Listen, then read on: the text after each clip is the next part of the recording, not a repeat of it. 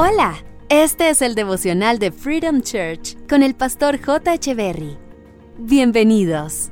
Hey, ¿qué tal? ¿Cómo están? Es un gusto estar nuevamente con ustedes. Filipenses capítulo 4, verso 6 dice, No se preocupen por nada, en cambio oren por todo, díganle a Dios lo que necesitan y denle gracias por todo lo que Él ha hecho. Las preocupaciones en la vida son inevitables, pero la única manera para que esas preocupaciones no tomen más fuerza es orando. Las preocupaciones cuando no se canalizan por medio de la oración nos conducen a la queja y a la desesperación.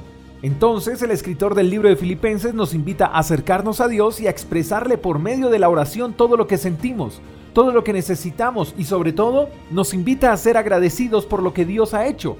El pasaje no dice que agradezcamos a Dios por lo que Él hará, sino por lo que Él ha hecho. Eso significa que no podemos olvidar que Dios ha sido bueno con nosotros y que sin importar las circunstancias que podamos estar atravesando, Él sigue siendo bueno.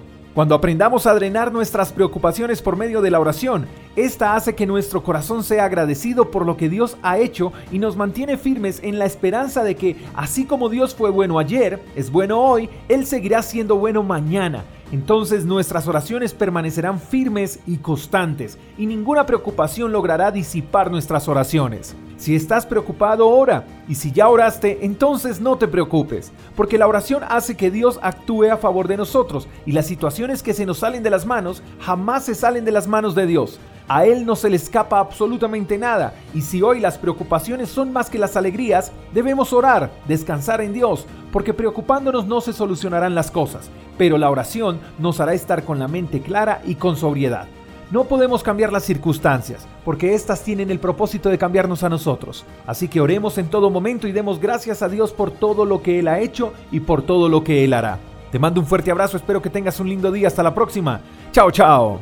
Gracias por escuchar el devocional de Freedom Church con el pastor J. Echeverry.